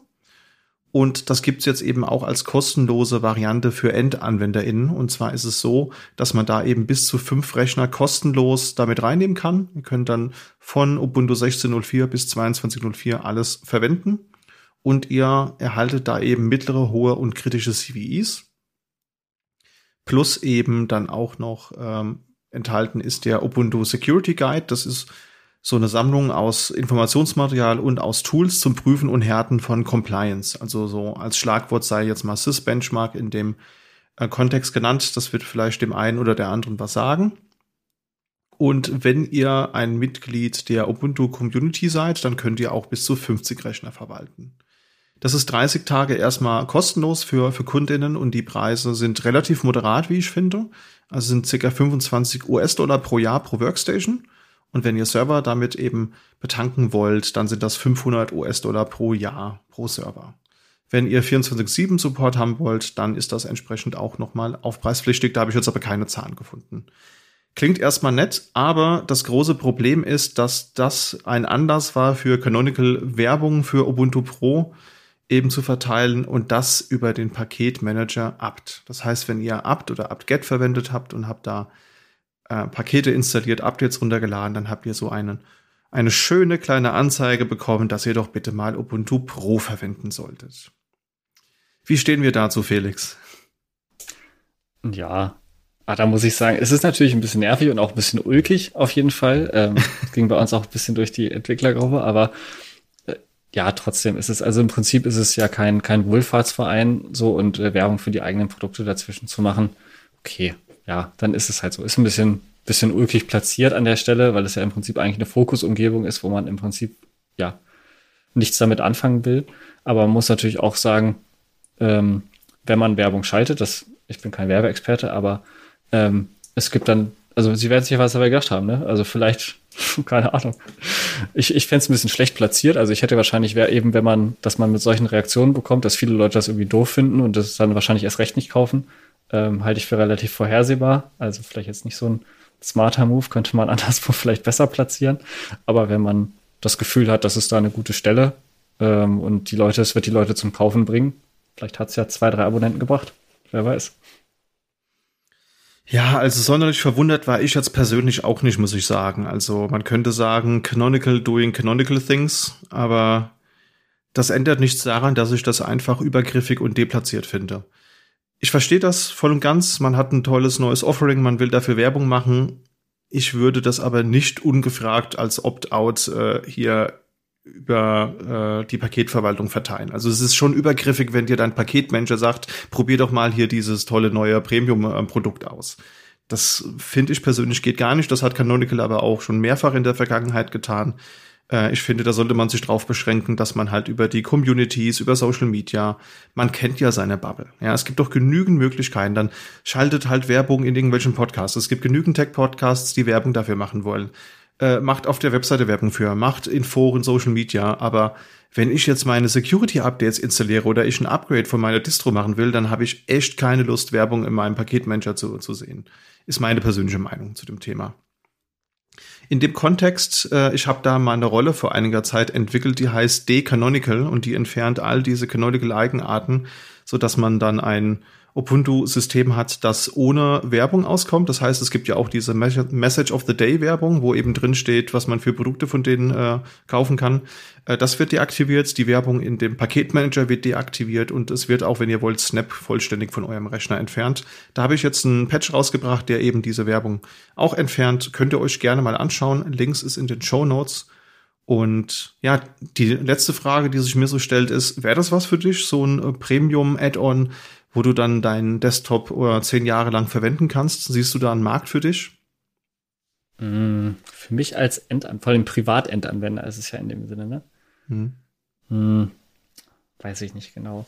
Das Ding ist immer ange, es gibt verschiedenste Strategien, eben mit solcher Software halt Geld zu machen. Oder das, was ja auch völlig berechtigtes Interesse ist, weil irgendwann, ne, was müssen die Entwickler ja auch irgendwie essen. Ähm, ja. Auf der einen Seite kann man eben bei kleineren Projekten klappt das eigentlich manchmal ganz gut, wenn man einfach sagt, ja, ich habe einfach ein cooles Offering und äh, hier bei mir Coffee quasi und es finden sich oft genug halt Leute, die das irgendwie sponsern und dann doch was zusammenkommt. Das ist eine der Sachen, die man machen kann. Man kann sich natürlich hinter einer Paywall verstecken und sagen, okay, nein, es gibt meine Software quasi nur, wenn man bezahlt. So, auch das ist eine, eine Möglichkeit. Und ja, so gibt es einfach verschiedenste Ansätze. Da fehlt mir, muss ich sagen, sowohl so ein bisschen das altruistische, also für Ubuntu so ein bisschen das altruistische Element, weil sie schon ein bisschen zu groß sind und auch halt äh, Enterprise-Offerings haben. Das heißt, an der Stelle sehe ich mich als privat, nutze, ich nutze es ja auch nicht, also ich nutze auch kein Ubuntu, aber ähm, auch quasi, wenn meine Distro mich jetzt dazu aufruft, quasi das zu machen, dann muss ich schon so ein bisschen, ja, das nötig haben gefühlt. Dann bin ich, ich bin durchaus bereit, ab und zu mal Geld für Projekte zu sponsern, ähm, so, das verrät auch meine, meine Abrechnung über Dinge, für die ich Geld ausgebe, quasi. Also wenn ein Service irgendwie cool ist und das Projekt irgendwie nett, dann bin ich immer dabei, quasi für die obligatorischen fünf irgendwas Euro im Monat auch was, was springen zu lassen. Ähm, aber Ubuntu weckt jetzt weder meinen Altruismus auf der einen Seite, noch quasi, das ist ja der andere Punkt, ich habe richtig geilen Support, so, ich habe einfach eine gute Dienstleistung und die kann ich nutzen. Das heißt, ich weiß, okay, wenn ich jetzt ein Problem hätte, dann kann ich auf die zählen aber vor allen Dingen halt bei Privat-Desktop, ja, weiß nicht. Also catch mich nicht so. Ja. Ich denke auch, das ist eher so im Enterprise-Segment. Also da sehe ich das ja auch bei anderen Distros. Also SUSE und Drell haben ja per Default 10 Jahre und gegen extra Münze auch 13 Jahre. Und äh, ich sehe da schon echt einige Kundinnen, die dann halt echt die 13 Jahre brauchen und für die ist das, glaube ich, eher was. Also privat bräuchte ich es auch nicht. Ich persönlich würde auch echt eher warten, bis Ubuntu Max oder Ubuntu Max Ultra draußen ist, weil Pro, das huckt mich nicht genügend. Ich warte dann einfach, bis Max Ultra da ist. Bei Enterprise-Lizenzen kann ich es aber tatsächlich ganz gut verstehen. Also wenn man da ein, ein, ein, faires Offering hat, was quasi gute Preise hat und im besten Fall auch dazu noch einen guten technischen Support, das ist nochmal der Punkt. Ne? Also wenn man auch Leute da hat, die auch wirklich helfen, wenn man da Probleme hat, dann muss ich sagen, es ist nur fair, wenn Unternehmen ähm, eben dafür zahlen, dass halt im Prinzip dann auch, auch sponsoren. Ähm, vor allen Dingen halt im Unternehmensumfeld. Das sind einfach Kosten, die anfallen und ähm, da hat ist im Prinzip Trittbrettfahren nicht, nicht angebracht. Also äh, alles immer umsonst und, und gratis nutzen ähm, und dann die Entwicklungsarbeit auf andere abschieben. Es gibt da auch bei den großen Projekten eben, das hatten wir, glaube ich, letztes Mal schon gesagt, auch unter anderem so äh, Gruppen, wo man eben, ja, wenn man bestimmte Sachen nutzt, wie, wie Debian, wo man da eben in so Support-Gruppen eintreten kann ähm, als, als Firma und eben da ein bisschen Entwicklungsgeld sponsern kann. Äh, wenn man halt viel solche Technologien einsetzt, lohnt es sich, glaube ich, da mal drüber nachzudenken. Ein anderes Thema, was wir noch haben, wir haben noch News aus dem Hardware-Umfeld. Da gab es, da können wir gleich ein bisschen live diskutieren, haben wir jetzt gar nicht mehr drüber gesprochen. Und zwar ist die Neuigkeit, die wir an den Mann bringen wollten, äh, Frameware bringt ein Chromebook Edition Book heraus. Und von den Sachen, die ich jetzt dazu recherchiert hatte, ist es ein Framework Notebook mit dem bekannten Features eben, dass man alles austauschen kann, dass man die Ports tauschen kann, dass man die Disks relativ leicht tauschen kann, eben mit der guten Wartbarkeit. Zusätzlich eben jetzt mit einem Chromebook-Logo-Cover, also im Prinzip nur eine, eine Coveränderung mit einer neuen Gravur und eben ohne Windows-Lizenz und stattdessen halt mit, mit Chromebook. Dann eben als Offering ergibt auch ein bisschen Sinn, ohne Windows-Lizenz eben ein bisschen günstiger. Nicht wesentlich, nur ein ganz bisschen günstiger als die andere Variante.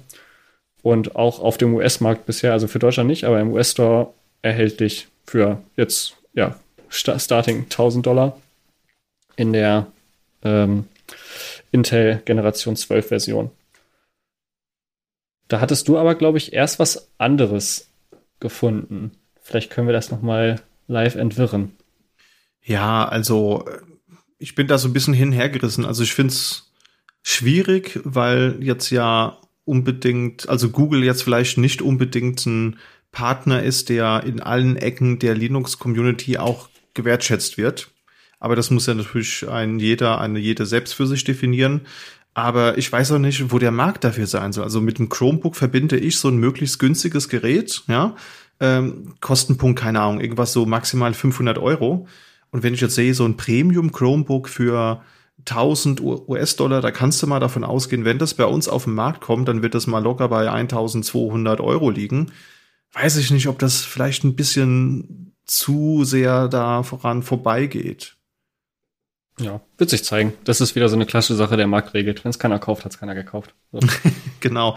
Nee, also äh, da gab es auch irgendwelche urbane Legenden, dass also Google hat ja wohl keine, keine aktuellen Premium Chromebooks im, im Einsatz. Also ich glaube, die haben irgendwann was sogar auch abgekündigt und das füllt jetzt diesen Gap so, so ein bisschen. Und äh, da hieß es so, ja, das äh, Google lagert das, das jetzt aus und äh, die, die Firma ver, vergisst ihre Philosophie, waren dann so diese typischen Hate-Stimmen, die man dann im Netz so vernommen hat.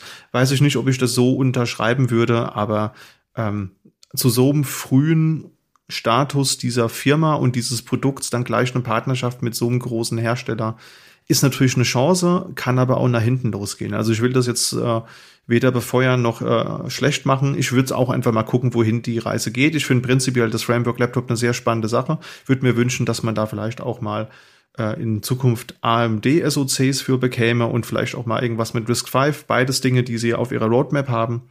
Von daher glaube ich, müssen wir einfach mal wieder abwarten. Und wir bleiben bei Notebooks, denn die ThinkPad-Marke ist diesen Monat 30 Jahre alt geworden. Es war nämlich am 5.10.1992, als das ThinkPad 700 als erstes ThinkPad eben erschienen ist. Und ähm, ja, zu diesem Anlass gibt es eine Sonderedition, und zwar in Form eines X1 Carbon 10. Generation. Da ist eben eine High-End-Konfiguration genommen worden mit einem 4K-Panel, das so, glaube ich, auch im Moment nicht lieferbar ist, zumindest in vielen Regionen. Und dabei ist das Topmodell der i7 12. Generation 1270p mit 32 GB DDR5 RAM aufgelötet, dem alten RGB-Logo. Also der eine oder die andere kann sich vielleicht noch dran erinnern, wie früher die äh, alten Logos von den IBM ThinkPads aussahen. In dem Farbschema ist eben das Logo gehalten und das Ganze kostet günstige 4200 US-Dollar. Und ich finde es ein bisschen schade, dass man da jetzt kein altes Keyboard eingebaut hat, denn vor fünf Jahren gab es schon mal eben die ähm, Sonderedition zum 25-jährigen Jubiläum. Das war damals ein umgebautes T470 und das hatte eben auch diese alte Tastatur mit diesem, mit der ganz ikonischen blauen Enter-Taster und dem alten Design. Das äh, hat wirklich die EnthusiastInnen damals sehr erfreut. War technisch vielleicht nicht das beste Gerät. Es war zwar ein T470, aber da waren ein paar technischer Details, also zum Beispiel die SSD war, glaube ich, mit weniger PCIe-Lanes angebunden, aber wir wollen mal nicht auf hohem Niveau jammern. Ich finde, das ist eine schöne Sache. Es ist immer noch eins meiner Lieblingsmarken im Notebook-Markt, wobei ich natürlich auch ganz ehrlich zugeben muss, dass die aktuellen ThinkPad-Modelle, die sind natürlich doch stark verbesserungswürdig im Vergleich zu der altehrwürdigen ThinkPad-Marke. Also wenn ich ThinkPad höre, denke ich vor allen Dingen an alte IBM-Geräte und nicht an die aktuellen Lenovo-Geräte, muss man ganz ehrlich sagen. Also ähm, Tastaturen, die leider immer schlechter werden. Das war eigentlich mal das Alleinstellungsmerkmal von einem ThinkPad, dass es einfach eine legendäre Tastatur hatte, die sich super gut tippte und einen sehr guten Anschlag hatte, sehr langlebig war. Das ist natürlich in der Zeit, wo Geräte immer dünner werden, ist das irgendwo nicht mehr aufrecht zu erhalten. Da muss man dann eben Tasten kürzen. Und auch generell so die ganze Thermik, da muss ich sagen, das hat irgendwie früher alles ein bisschen besser funktioniert, aber nichtsdestotrotz sollten wir anerkennen, dass ThinkPads immer noch ein sehr, sehr äh, interessantes und auch gutes Produkt sind meistens. Ich würde mir aber wünschen, dass man in Zukunft so ein bisschen versucht, sich wieder auch auf die alten Werte zu berufen und vielleicht dann doch mal wieder bessere Tastaturen verbaut und was ich mir auch wünschen würde, wäre endlich mal so ein, so ein, ein ernstzunehmendes Armgerät. Also wir hatten über das ThinkPad X13S ja mal gesprochen. Das hat ja einen ARM-SoC und das ist leider aber nach wie vor nur rein mit Windows-Support zu bekommen und ist für diesen Gap, ja, also sowas kauft man ja eigentlich nur, wenn man ein ultra portables Gerät braucht ähm, und irgend, irgendetwas mehr macht, was man mit dem Tablet nicht machen kann. Und dafür ist dieses Gerät einfach so viel teurer, dass es sich überhaupt nicht lohnt, so ein Gerät zu kaufen. Also ich glaube, allein vom Produktdesign ist das Gerät leider nicht unbedingt besonders durchdacht. Zumindest wirkt es nicht so auf, auf mich. Und das wäre doch schön, wenn es irgendwann mal so ein schönes T oder P-Modell gäbe, äh, das eben auch mit einem anderen Core läuft. Aber ich will nicht zu sehr in Träumereien verfallen. Also alles, alles Gute für die nächsten 30 Jahre ThinkPad. Ich freue mich darauf, wenn es wieder vielleicht etwas mehr durchdachte Produkte gibt in Zukunft. Wie siehst du das? Kannst du dich meiner Kritik anschließen oder sagst du, was willst du hier eigentlich gerade? Ich muss sagen, dass also vor allen Dingen ThinkPads und vor allen Dingen, wenn es um historische ThinkPads geht, ähm, dann lausche ich gespannt, wenn du deinen Ausführungen schwelgst, quasi, äh, auch, auch ob des Wissens deiner, deiner relativ großen Sammlung auch von älteren Geräten. ähm, ich kann da nicht besonders weit zurückblicken in die Sammlungshistorie von ThinkPads. Aber ja, also im Prinzip ist es dann immer so eine, so eine Typ, manche, ja, wenn man halt 30 Jahre am Markt ist und das eben hat, das prägt schon ein bisschen, wenn man vor allem immer noch so Wechsel drin hatte, wie du es beschrieben hast. Ähm, Höhen und Tiefen, könnte man sagen. Das stimmt. Das ist, glaube ich, ein gutes Schlussplädoyer. Es gab Höhen und Tiefen und wir freuen uns in den nächsten 30 Jahren auf wieder mehr Höhen. Das nächste Thema, was wir noch so ein bisschen haben, oder was noch ist, ist auch wieder ein bisschen spannend und aufgeladen. Und zwar gab es Patentstreit. Patentstreit um Videocodex. Und deswegen hat unter anderem meine Lieblingsdistro ähm, jetzt in der Version 37 die Video- und Hardwarebeschleunigung, VA API, standardmäßig deaktiviert und leider ein paar Codecs aus der Standardvariante rausgeschmissen. Das ist ein Thema, das habe ich jetzt auch noch mal ein bisschen nachgeholt und man kann da sich, glaube ich, beliebig tief drin verlieren. Vor allen Dingen halt, wenn es um Linux und Desktop geht, gibt es so ein paar Themen, die äh, relativ komplex zusammengebaut sind, zumindest wenn man jetzt nicht täglich damit arbeitet und muss, müssen, glaube ich, auch die wenigsten, also auch jetzt als, als Desktop-User eben zum Beispiel jetzt geht es ja um den Video-Stack, also bestimmte Sachen, die da gemacht werden. Ich finde Audio-Stack ist auch so ein bisschen so eine Sache. Das sind einfach Dinge, wenn man sich vor allen Dingen halt mit viel mit Servern beschäftigt und da halt relativ gut ist mit Tuning und Co., aber eben ähm, die wenigsten von uns verwalten größere Linux-Desktop-Umgebungen, wo sie halt täglich damit zu tun haben, sondern meistens hat man eben doch nur sein Notebook. Ist jetzt zumindest meine Arme. Ich weiß nicht, wäre vielleicht auch interessantes Feedback mal. Ähm, gibt es jemanden, der quasi als Admin für eine größere Anzahl Linux-Desktops zuständig ist und deswegen sein täglich Brot mit der Optimierung quasi und den Nöten seiner ganzen User mit der Optimierung der Grafiksysteme verbringt. Äh, Wäre auch mal, auch mal interessant. Genau, auf jeden Fall gibt es da ein relativ großes Portfolio von Sachen, die da passieren. Und unter anderem eben jetzt, wo ist dieser Change überhaupt passiert? Was ist da eigentlich los? Und zwar gibt es Mesa, Mesa ist die Open Source Implementation von OpenGL, Vulkan und anderen Grafik API Spezifikationen, zumindest so der Wikipedia Tenor, könnte man sagen. Und also die Schnittstelle zwischen den verschiedenen Softwareprodukten und eben der, ja, der Hardware darunter oder eben den herstellerspezifischen Grafikgeräten. Und eben in diesem, dieser Mesa-Zwischenschicht, in dieser API-Schicht, war eben bisher immer äh, Videokodierung aktiviert, eben für unter anderem H264, H265. Und das Problem ist, es ist jetzt ein bisschen aufgetreten, es war da immer ja, verbaut, quasi immer standardmäßig aktiviert und man konnte dementsprechend eigentlich die entsprechenden Anwendungen auch nutzen. Ähm, halt da zum Beispiel Abspielen bestimmter Videos fällt da drunter oder eben bestimmte Programme, die eben diese, diese Codecs halt nutzen. Ne? Die müssen halt vorne rum dann die Sachen an Mesa geben und hinten raus wird es dann halt an die Grafikeinheit dann weitergegeben. Und anscheinend ist die Patentsituation dort, gelinde gesagt, kompliziert. Das heißt, es ist nicht ganz klar, ähm, wann man das jetzt irgendwie nutzen darf, wann man das mitschippen darf. Das US-Patentrecht, da so eine Sache. Und eben aufgrund dieser, ja, der Sorgen, dass man das eigentlich nicht so richtig nutzen darf, hat sich das Projekt jetzt dazu, also hat sich Fedora jetzt dafür entschlossen, das halt rauszunehmen, standardmäßig zu deaktivieren. Ähm, da wird auch so ein bisschen gemutmaßt, wir haben euch mal ein paar Artikel dazu in den Shownotes verlinkt, dass das eben bei Fedora vor allen Dingen geworden ist, weil sie halt über die Nähe zu Red Hat und Red Hat hat den Sitz in den USA und die wollen halt keine, keine Rechtsstreitigkeiten, die da ja auch zum Teil sehr teuer werden können. Also US-Gerichtsstreite sind ja auch mal eine ganz spezielle, spezielle Sache, vermeiden wollen. Deswegen zur Sicherheit mal ein bisschen Klarheit geschaffen, das raus zu, rauszunehmen. Das wird wahrscheinlich auch eben dadurch, dass es ja eigentlich keine spezielle Klage jetzt gegen die war, sondern im Prinzip das Vorwegnehmen möglicher Klagen, äh, betrifft das auch andere Projekte. Also wir haben auch schon Diskussionen mitbekommen, eben Entwicklungsforum von OpenSUSE, ähm, wo es auch schon darum ging, dass sie dem folgen werden. Es wird so ein bisschen, ja, spekuliert, vielleicht werden es nicht alle Leute machen, also nicht alle Distros machen. Vor allen Dingen halt Leute, die halt ihren Sitz gar nicht in den USA haben oder da nicht so die Nähe haben, die es vielleicht erstmal drauf ankommen lassen, was es da vielleicht für, äh, für Beispiele gibt.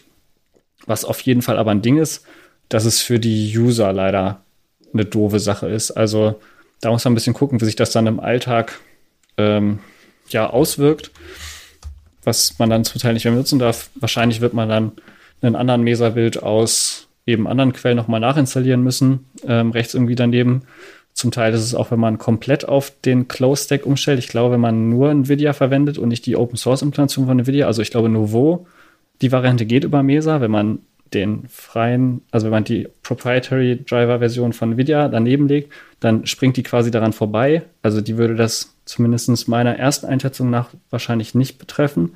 Aber dann müsste man den Driver komplett auf NVIDIA umstellen. Das ist natürlich wieder ein Problem bei Desktop-Systemen, die auch wieder ähm, Onboard-Grafik haben. Also es ist, finde ich, auch kein ganz leicht zu durchschauendes Feld. Und ähm, auch für mich muss da noch mal ein bisschen Recherche reinstecken, wie das genau funktioniert und wo sich das aufs, auswirkt. Ja, soweit meine erste Analyse. Christian, hast du Ergänzung? Ja, äh, nee, habe ich nicht. Also ich finde das Thema außerordentlich schwierig, weil ich der Meinung bin, so Dinge, die wirklich omnipräsent sind, muss man, muss das da zu so einem politischen Thema werden? Ich meine, H264, H265 sind jetzt ja wirklich Standards, die sich etabliert haben, die auf allen gängigen Betriebssystemen laufen.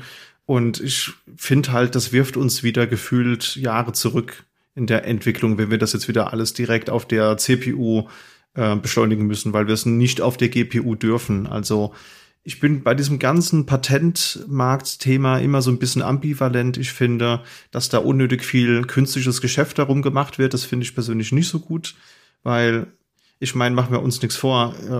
Wenn, wenn das jeder so machen würde, dann wäre das Thema Sicherheitsgurt halt auch, glaube ich, irgendwie ein anderes, weil der Erfinder des Sicherheitsgurts, der bei Volvo gearbeitet hat, das hat man dann auch als Patent angemeldet, hat es dann aber trotzdem frei verfügbar gemacht. Und ich, ich verstehe nicht, warum man das nicht für gängige Technologien auch nicht mal, mal macht. Ja, also vielleicht bin ich da auch ein bisschen zu euphorisch in meiner Idealvorstellung, dass das machbar wäre.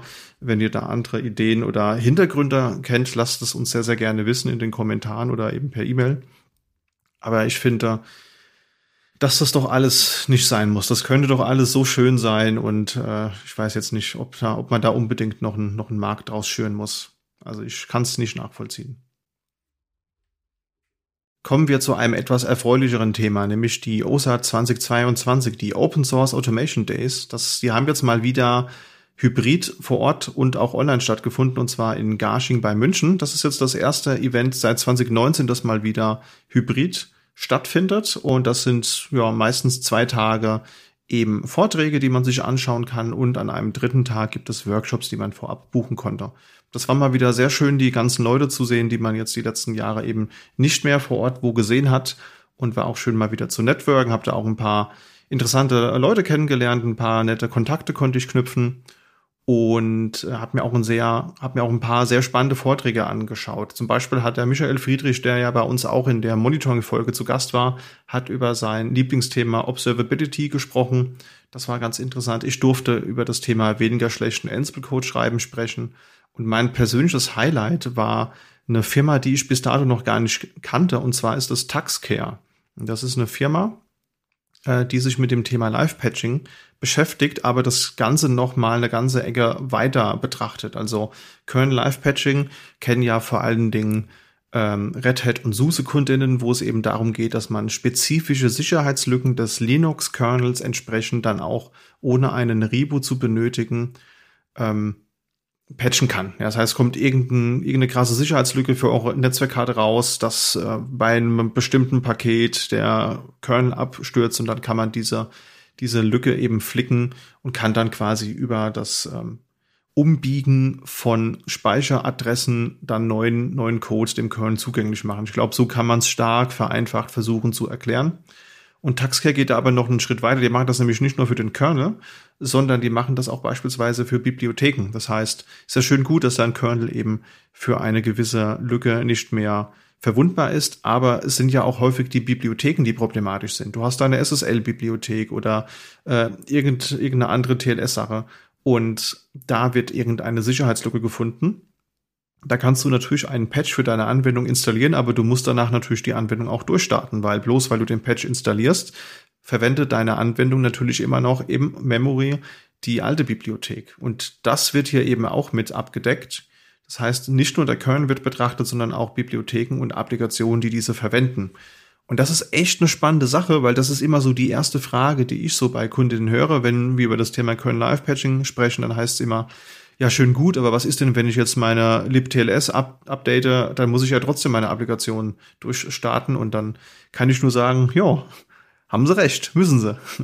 Und das finde ich ist halt einfach mal ein Schritt konsequenter, das Ganze auch da nochmal zu betrachten. Das fand ich total interessant. Das werde ich mir auf jeden Fall mal näher anschauen. Und ähm, der Support ist hier auch ganz interessant. Es werden nämlich, ich glaube, 40 war die Zahl, 40 Linux-Distributionen werden hier unterstützt. Und es ist dann also wirklich egal, ob man irgendeine der Mainstream-Distributionen verwendet oder auch etwas, das ein bisschen exotischer ist. Man kann trotzdem von ähm, ja, Sicherheit und Zero Downtime profitieren. Was hast du dazu, Felix? Wäre das was, was du gebrauchen könntest? Kernel Live Patching.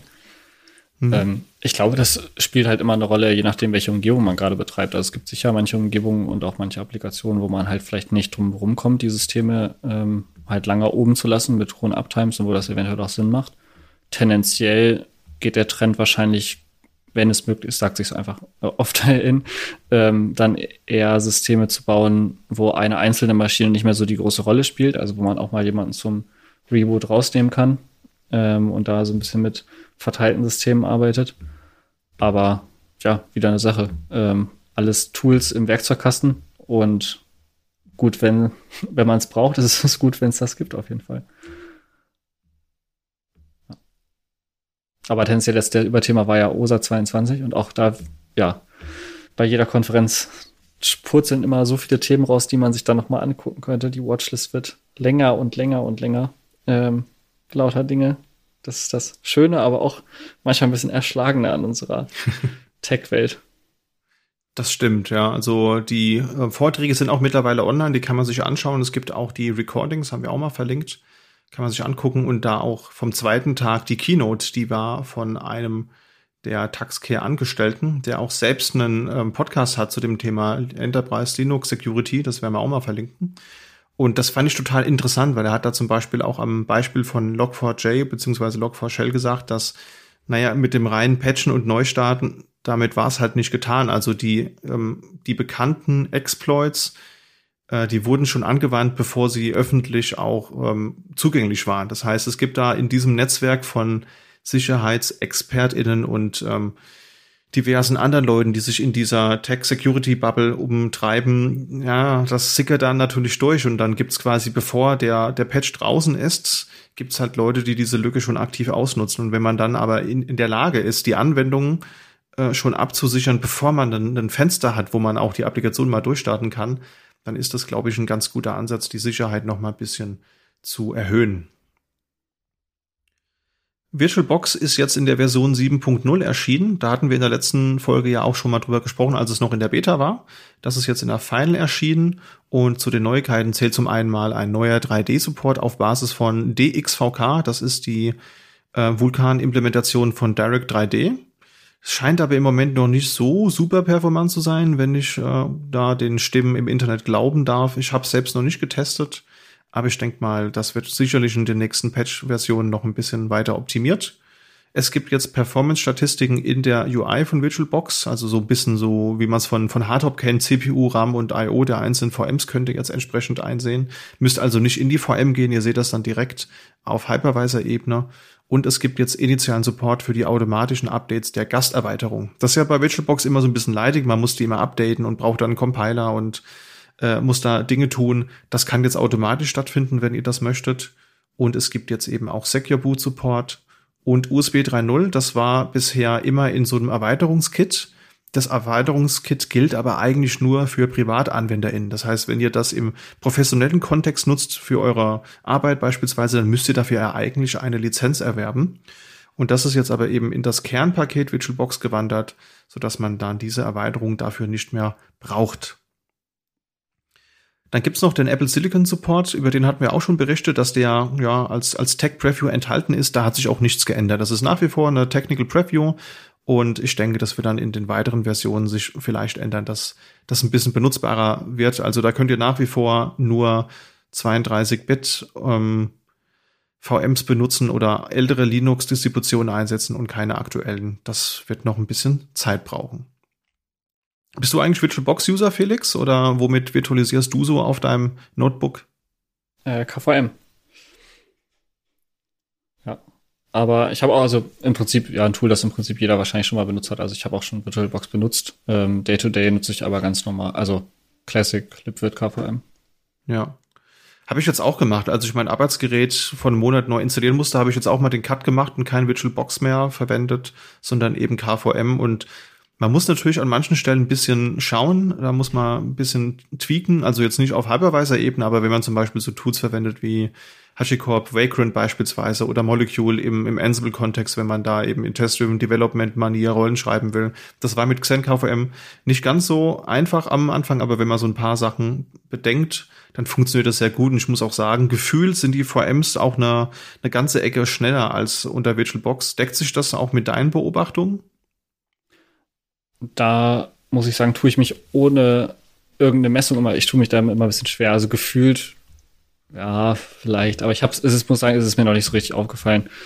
Ähm, ja, müsste man mal, also im Zweifelsfall muss man da, glaube ich, auch für jedes Gerät nochmal gucken. Es ist, glaube ich, schwer, da pauschale Aussagen zu treffen und im Zweifelsfall nicht immer dafür ähm, mit Daten. Daten, Daten, mehr Daten sind besser als weniger Daten. Immer messen, messen, messen.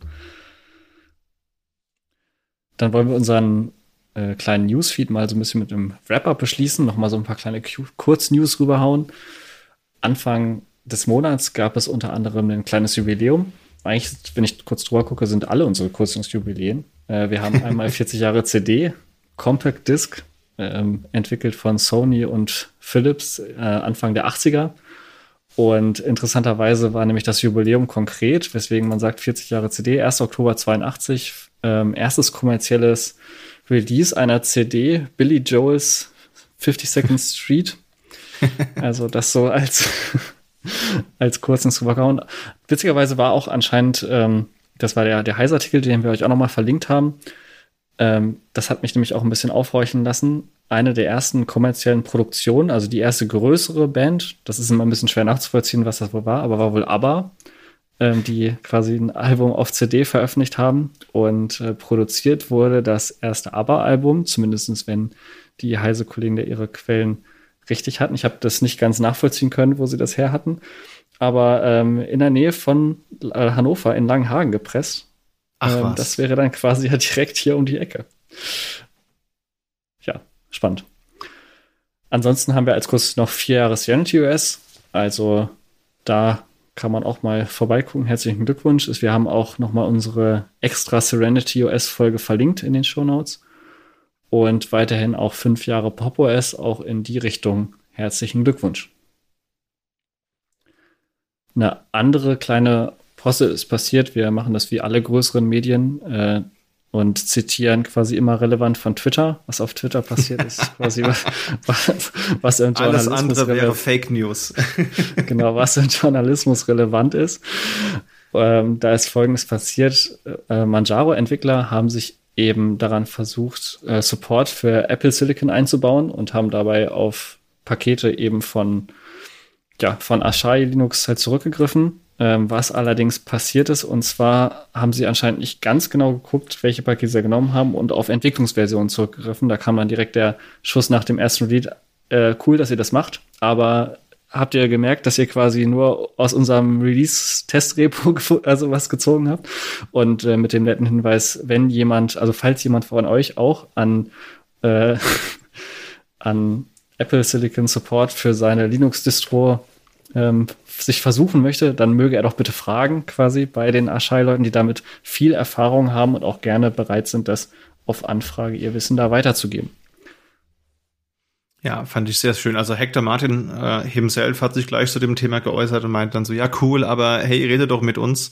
Und er meinte auch so, da wäre halt überhaupt keine Kommunikation am Anfang gewesen und hat dann auch nochmal gesagt, liebe Linux-Distros, wir freuen uns sehr, wenn ihr unsere Arbeit nutzen wollt und das dürft ihr auch und sollt ihr auch, aber redet doch mal mit uns, dann können wir euch ein paar Tipps geben, wie man es vielleicht in einer Art und Weise macht, dass sich die EndanwenderInnen nicht darüber ärgern, äh, dass vielleicht danach nur die Hälfte funktioniert. Das ist natürlich klar. Wenn, man, wenn der erste Kontakt mit so einer Distro auf so einer neuen Hardware dann der Bleeding Edge Kernel ist, dann ja, weiß ich nicht, ob das so einen guten ersten Eindruck macht. Und damit haben wir die News des Monats zusammengefasst. Kommen wir mal zum Tooltip des Monats.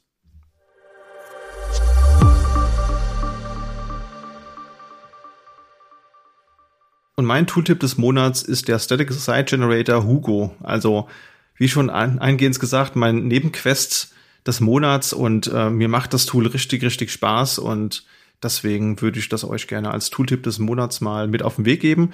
Ist, wie schon angekündigt, ein Programm, mit dem ihr aus Markdown-Code eben eine Webseite generieren könnt. Webseite ist dabei relativ zu betrachten. Das kann eine Dokumentation sein, keine Präsentation sein, kann ein persönlicher Blog sein, was auch immer. Also da gibt es eine relativ große Sammlung an ähm, Online-Themes, die ihr kostenlos verwenden könnt. Das sind meistens dann Git-Repositories, die ihr einfach dann als Submodule klonen könnt beispielsweise. Und ich bin da wirklich komplett blauäugig rangegangen als jemand, der noch nie mit Hugo gearbeitet hat, habe mir die ähm, fünf Minuten Anleitung von denen angeschaut, hatte dann einen relativ schnell ein Grundgerüst am Laufen, habe mir ein cooles Theme rausgesucht und habe dann angefangen, meinen Inhalt zu migrieren. Ich bin noch nicht ganz fertig damit, was halt einfach daran liegt, dass 14 Jahre Blocken dann doch zu viel Content führt und äh, auch wenn man das Ganze zweisprachig macht, dann muss man schon so ein bisschen drumherum automatisieren, wie man das alles gescheit wieder von WordPress importiert bekommt. Aber auch da gibt's gute funktionale Plugins. Das werden wir auch noch in den Shownotes verlinken. Und ich finde, das ist ein sehr spannendes Tool. Und ja, wie gesagt, ich bin noch kein großer Profi in dem Tool, aber so nach einem Monat kann ich sagen, ist es auf jeden Fall eine sehr runde Sache. Und wenn ihr auch nach einer Software sucht, mit der ihr auf statische Art und Weise performante, schicke Seiten generieren wollt, dann guckt doch mal bei Hugo vorbei. Ja, mein Tipp des Monats kommt aus einer Command-Line-Ecke. Ich musste inzwischen tatsächlich schon ein bisschen gucken, was ich euch noch empfehlen kann. Ähm, und habe dann mal ein bisschen gestöbert. Aber eine Sache deckte sich, ich hatte das selber schon im Kopf und es war dann auch noch mal in unserer kleinen Sammelkiste. Ähm, und zwar ist es DIRENV. DNF ist ein Kommandozeilentool, eigentlich eine Shell-Extension und bietet folgendes Feature. Man kann aus Dateien, also über eine Datei, ähm, dynamisch Content in die Umgebungsvariable laden. Das funktioniert so, man legt sich in das Verzeichnis, in dem man das machen will, zum Beispiel in sein Programmier generell Entwicklungsverzeichnis in der Datei .nvc. Ähm, vorher muss man halt noch den, den Hook in seine, seine Shell packen. Und dann wird diese Datei eben als wie bei Source halt ausgewertet automatisch, sobald ich das Verzeichnis betrete. Und ich muss aber noch einmal zustimmen. Also es ist nicht ganz automatisch, sondern ähm, ich, ist, da kommt eine kleine Meldung, wenn man ins Verzeichnis kommt, dann wird der Hook ausgeführt. Da muss man dnf allow eingeben und wenn man das gemacht hat, dann werden zum Beispiel bestimmte Exports ausgeführt. Das kann man zum Beispiel nutzen, um immer, wenn man das Entwicklungsverzeichnis betritt, dynamisch bestimmte Secrets aus einem Passwortmanager, aus einem Vault, aus einem KeyPass oder so, je nachdem, was man da so hat, äh, zu laden und die dann halt an seine ähm, Applikation während der Entwicklung durchzureichen. Das deckt sich dann auch ungefähr mit dem Verhalten, wie man das zum Beispiel in Pipelines hat. Wenn man viel mit Pipelines arbeitet, hat man das ja auch oft, dass dann die Secrets eben in die Umgebungsvariablen des Containers geladen werden, in dem halt der, der Job dann halt läuft. Und eben so ein ähnliches Verhalten kann man dann eben auch lokal bei der Entwicklung erzielen. Das ist sehr, sehr praktisch, eben damit man da keine Textdateien, äh, keine Dateien mit Secrets irgendwie rumfliegen hat. Äh, das Ganze unterstützt auch so eine Vererbungslogik. Das heißt, man kann quasi das, ähm, die DNF oder die NVC-Datei des darüberliegenden Verzeichnisses nochmal sourcen. Das heißt, man kann sich so einen kleinen Baum bauen. Das ist auf jeden Fall sehr praktisch. Also jeder, der das noch nicht kennt, guckt euch einfach mal die Seite an. Sehr spannend. In welchem Kontext benutzt du das? Also ausschließlich auf deinem Desktop oder eher in Pipelines? Ähm, auf dem Desktop, genau. Also in, in Pipelines ist es dann halt eigentlich eher so, dass es, dass die eh eben dieses Verhalten haben, Sachen in die Umgebungsvariablen zu putten, dass man seine Applikation eben so baut, dass sie halt ähm, die Secrets aus den Umgebungsvariablen ziehen kann. Und das kann man dann eben über die typischen Pipeline-Logiken halt bei GitLab zum Beispiel über CI-Variablen machen und dann halt eben lokal über solche Sachen wie NVRC. Ja. Oder DNF. Sehr schön. Spannende Sache. Und damit haben wir den Monat, glaube ich, ganz gut zusammengefasst. Da bleibt uns nur noch übrig zu sagen, vielen Dank fürs Zuhören an die Zuhörenden. Und wenn ihr Ideen, Wünsche oder Tooltips habt, dann lasst es uns sehr gerne wissen, beispielsweise per E-Mail an podcast.sva.de oder über Twitter an unseren Händel sva-focuson. Vergesst da auf keinen Fall den Hashtag des Monats Oktober. Und sehr gerne könnt ihr uns natürlich auch über den Podcatcher eurer Wahl bewerten. Ja, in dem Sinne, vielen Dank, Felix, fürs Mitmachen. Hat wieder sehr viel Spaß gemacht. Vielen Dank. Danke an jeden, der zugehört hat. Ich hoffe, wir konnten euch ein bisschen was mitgeben und ihr habt auch gerne zugehört. und dann würde ich sagen, hören wir uns in einer der nächsten Folgen. Ciao. Bis dahin. Ciao.